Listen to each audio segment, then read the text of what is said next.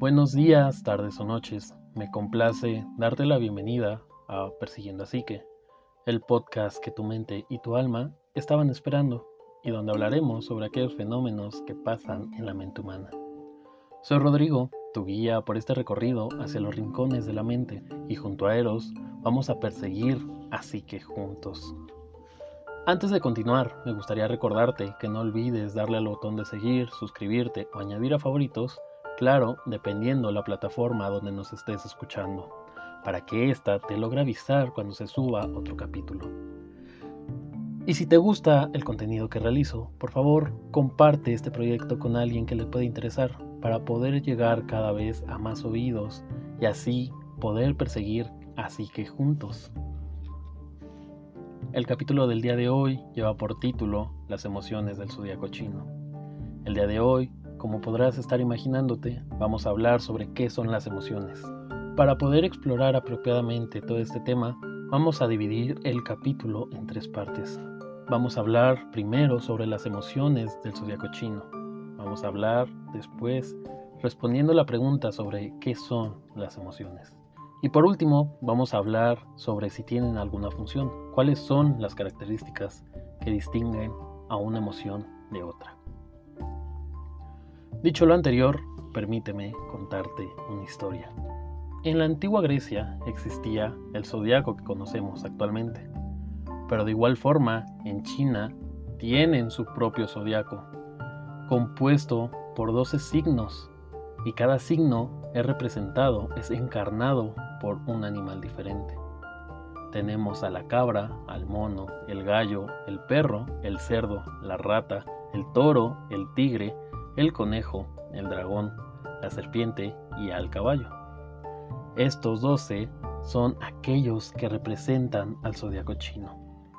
Si hablamos del zodiaco chino, tenemos que hablar también un poco sobre la cultura china, donde el orden y el equilibrio eran de suma importancia. Esto lo vemos reflejado justamente en su zodiaco, ya que los animales eran agrupados en pares debido a las cualidades o a las características que se les adjudicaban a dichos animales, creando así a las seis armonías chinas. En cada armonía tendremos un par de animales que van a representar una dualidad y que esta dualidad nos va a indicar, por así decirlo, una forma de tener una vida plena. La rata, en este caso, representa la astucia y la inteligencia. Por otra parte, tenemos al toro, quien representa al trabajo duro y al sacrificio. Este par conforma la primera armonía y esta representa que la inteligencia y el trabajo duro deben estar unidos para poder alcanzar una vida plena. Después tenemos al cerdo y al tigre. El tigre por naturaleza es un animal feroz, es un depredador, y el cerdo, en contraparte, es un animal amable y de buen corazón, bastante dócil. Esta dualidad esta armonía representa que debemos de ser tolerantes y bondadosos, pero al mismo tiempo debemos de ser feroces y duros para poder alcanzar nuestros objetivos. La tercera armonía es la del conejo y el perro. El conejo es talentoso y bastante creativo. Por otra parte, tenemos al perro, el cual es leal. Este par nos dice que el talento no inspira confianza por sí solo, y que ésta es necesaria para que el liderazgo y el éxito se hagan presentes. Por otro lado, sin creatividad ni talento, la lealtad no servirá más que para acatar órdenes y la persona podría ser manipulada con mucha facilidad por terceros. Se necesita de ambos, se necesita de la creatividad del conejo y de la lealtad del perro para poder liderar y servir de la mejor manera al mismo tiempo. El dragón y el gallo son la cuarta armonía. El dragón representa al impulso interior, representa a las corazonadas, representa a los impulsos que podemos llegar a tener. Por otra parte, el gallo es más metódico, más sistemático. Tiene un camino marcado y unos pasos a seguir para poder alcanzar sus objetivos. Si solo seguimos nuestras corazonadas sin un sistema, estaremos atados a todos nuestros impulsos y nunca sabremos con certeza hacia dónde vamos. Por otra parte, si somos demasiado rígidos e incapaces de percibir al instante lo que requerimos, no conseguiremos generar ningún cambio significativo en nuestra vida. La serpiente y el mono son la quinta armonía. La serpiente encarna a quien valora su soledad e individualismo. Por el contrario, tenemos al mono, quien por naturaleza busca formar parte de un grupo, busca encontrar una comunidad. Aquí es muy importante recalcar que lo que nos quieren aportar, lo que nos quieren comentar, es que cada uno debemos descubrir nuestra propia identidad, nuestros propios deseos y cuál es nuestro propio camino. Pero al mismo tiempo, cada uno de nosotros necesitamos ser parte de una comunidad, para así aportar nuestra energía y virtudes por el bien común y por un bien mucho más grande que nosotros mismos. Por último, tenemos a la cabra y el caballo, quienes encarnan a la sexta y última armonía china. El caballo es vigoroso, ágil y representa el movimiento, el avance en la vida. Por otro lado, la cabra, un poquito más terca, se siente muy cómoda con la manada. A ella no le gusta alejarse de los suyos y se deja conducir por lo que la mayoría diga. Si solo miramos como el caballo, si solo miramos hacia el futuro, vamos a perdernos de lo más valioso que tenemos, el presente. Y cuando nos encontremos un obstáculo significativo en nuestra vida, vamos a estar desamparados, ya que no vamos a contar con las herramientas que el presente nos puede aportar. Por otra parte, si complacemos a la mayor parte de personas, nuestra vida se volverá muy poco fructífera y estaremos al servicio de lo que los demás deseen, no a lo que nosotros querramos. Los 12 animales del zodiaco chino nos hablan del equilibrio. Cada animal tiene sus características propias, cada animal tiene su función dentro de las enseñanzas chinas y cada armonía tiene algo muy valioso que aportarnos. Al igual que el zodiaco chino, cada emoción tiene sus características, sus funciones y se necesita que éstas estén en equilibrio para que nuestras vidas sean lo más sanas y resilientes posibles. Pero a todo esto, ¿qué son las emociones? Las emociones son una respuesta adaptativa que todos los humanos tenemos. Surgen ante los estímulos externos, surgen ante todo lo que nos rodea. Las emociones, es muy importante mencionar, que aparecen de forma brusca y espontánea son experimentadas de manera intensa cuando éstas aparecen. Las emociones suelen ser pasajeras. Esto quiere decir que la emoción dejará de sentirse poco tiempo después que el estímulo que la provocó desaparezca. Dentro del estudio de las emociones tenemos diferentes teorías. Tenemos que, de acuerdo a la teoría revisada, será más o menos el número de emociones básicas que vamos a poseer. Algunos mencionan 6, algunos mencionan 5, otros mencionan 7. Y así podemos seguir durante todo el capítulo. Pero el día de hoy vamos a quedarnos, pero el día de hoy vamos a quedarnos con 6 emociones básicas, las cuales casi todas fueron plasmadas de manera magistral en una película que seguramente conoces y que estoy casi seguro ya viste. Esta película se llama Intensamente. Y como dato curioso, a los psicólogos nos encanta mencionar esta película cada que se hablan de las emociones, justo por el buen trabajo que se hizo al demostrar cómo funciona la mente humana. En Intensamente podemos ver a casi todas las emociones que vamos a estar enumerando el día de hoy. En la película podemos ver a cinco de estas seis emociones que el día de hoy vamos a estar revisando. Como dato curioso, como otro pequeño fun fact, tenemos que la sexta emoción sí iba a ser integrada dentro de la película, pero debido a que se parecía mucho a alegría, fue eliminada de la película. En la canasta básica de las emociones tenemos a la alegría, al desagrado, la ira, el miedo, la tristeza y por último tenemos al logro o la realización. Cada una de estas emociones tiene una función dentro de nosotros. Principalmente las emociones nos ayudan o sirven a saber qué es lo que está pasando con nosotros mismos ante los estímulos exteriores. ¿Me agrada lo que está pasando? ¿Me desagrada lo que está pasando? ¿O tal vez debo de protegerme ante este escenario? Son algunas de las preguntas que tu cerebro contesta increíblemente rápido y sin que nos demos cuenta gracias a las emociones. De igual forma, las emociones nos ayudan a saber qué está pasando con el otro, nos ayudan a adaptarnos y comprender a las personas que nos rodean en nuestro medio. Las emociones tienen la función de expresar para nosotros mismos y para los otros qué está pasando. Nos ayudan a poder tener una mejor funcionabilidad dentro de los grupos. ¿Cómo nos ayuda entonces las emociones a darnos cuenta de qué está pasando con el otro? Pongamos unas preguntas como ejemplo. ¿Mi vecino está alegre?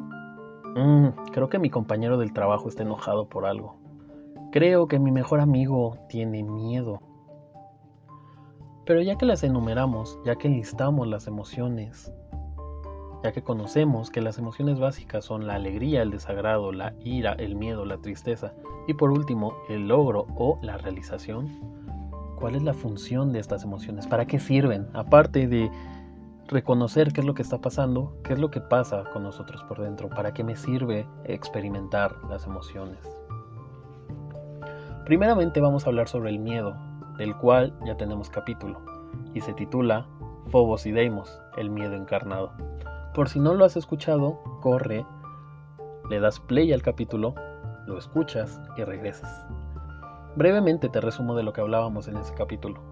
En él hablábamos sobre las funciones que el miedo tiene dentro de nosotros.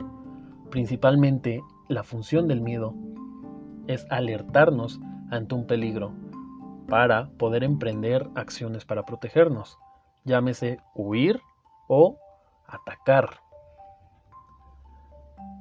La alegría, por otra parte, nos sirve para darnos cuenta cuando un estímulo nos parece placentero.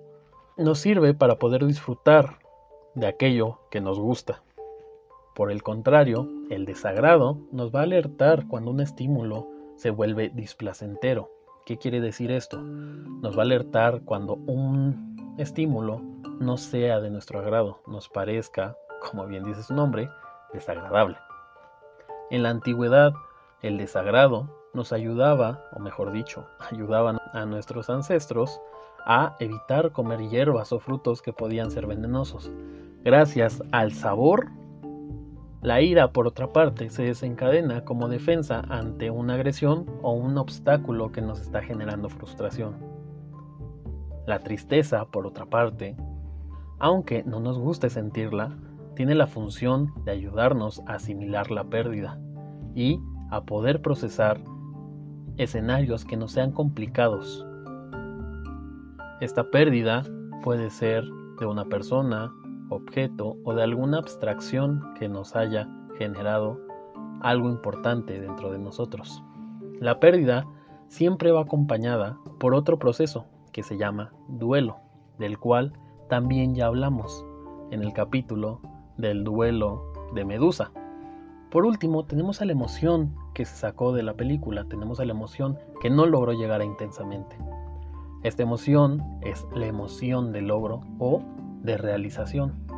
Esta emoción es muy importante ya que se presenta cuando hemos terminado de manera satisfactoria una tarea o algún pendiente y la función de esta es mantenernos motivados para seguir realizando más actividades. Cuando la emoción del logro o realización se presenta, lo que hace el cuerpo es generar dopamina para que así asociemos la satisfacción con el haber logrado esa tarea. Pero es importante mencionar que las emociones están compuestas de tres factores. Tenemos lo fisiológico, que es cómo reacciona nuestro cuerpo ante la aparición de dicha emoción. Tenemos lo conductual, que es qué hacemos cuando aparece esa emoción. Por ejemplo, cuando estamos enojados, cerramos puños, cuando estamos con miedo podemos tener movimientos nerviosos que se repitan. Cuando estamos alegres podemos reírnos. Cuando estamos tristes, lloramos.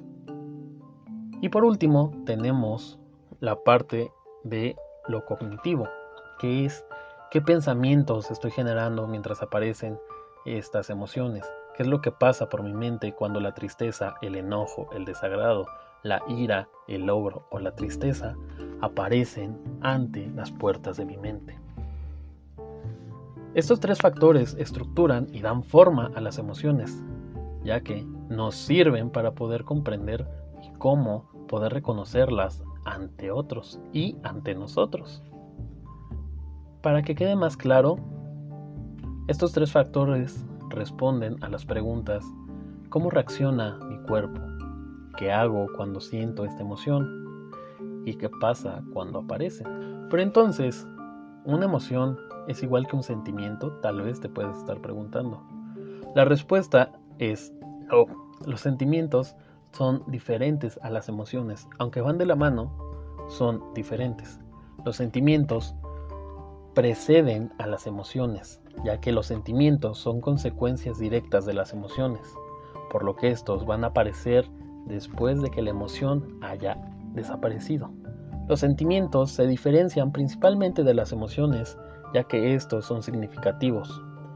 Los sentimientos se vuelven trascendentes, son más duraderos y lo que los distingue principalmente de las emociones es que son asociados con un recuerdo o con una construcción mental. Debido a que los sentimientos son más duraderos y son significativos, su aparición es poco invasiva, a diferencia de las emociones, que pueden aparecer en cualquier momento y de forma explosiva. Gracias a que la emoción fue detonada en su totalidad antes de que aparezca el sentimiento, los sentimientos suelen tener una percepción menos intensa y es muy importante poder experimentar tanto las emociones como los sentimientos. Y tal vez te estés preguntando por qué. La importancia de poder sentir, experimentar y vivenciar todas nuestras emociones y todos nuestros sentimientos radican a que estos nos ayudan a nivelar internamente lo que pasa con nuestro organismo ante las situaciones que vivimos día con día. Y tal vez te estés preguntando, ¿qué pasa si no vivo mis emociones? ¿Qué pasa si las reprimo? ¿Qué pasa si huyo de aquello que estoy sintiendo? Cuando no nos permitimos experimentar nuestras emociones, lo que pasa es muy parecido a lo que pasa con un ello express cuando la dejas mucho tiempo bajo la lumbre. Las emociones se van acumulando, se van juntando, como si del vapor del agua que está en la olla express se tratara. Estas emociones o este vapor se va juntando, se va juntando hasta que llega un punto en el que el contenedor, la olla express, en este caso nosotros, explotamos y todas nuestras emociones son lanzadas al mundo sin poder detenerlas. Esto pasa factura a nuestro cuerpo, ya que aparte de explotar de manera impredecible al no experimentarlas cuando se debe, en psicología se menciona que aquello que no se expresa se somatiza. ¿Qué quiere decir esto? Aquella emoción que no logramos que fluya se experimentará posteriormente a través del cuerpo. Y cuando reprimimos lo que sentimos, aparecen problemas como por ejemplo conductas autodestructivas, adicciones, falta de motivación, falta de metas, insomnio, enfermedades. Estas enfermedades están muy relacionadas, por ejemplo, con el estrés. Todas las itis, gastritis, colitis, dermatitis, son presentadas justo porque no vivimos las emociones como deben de ser. Aparecen dolores musculares porque entonces cuando no experimento el miedo, cuando no dejo que el miedo aparezca, el sistema nervioso simpático se activa. Pero al no expresar la emoción, el sistema nervioso simpático no se desactiva, no activan el sistema nervioso parasimpático el cual nos va a ayudar a relajarnos.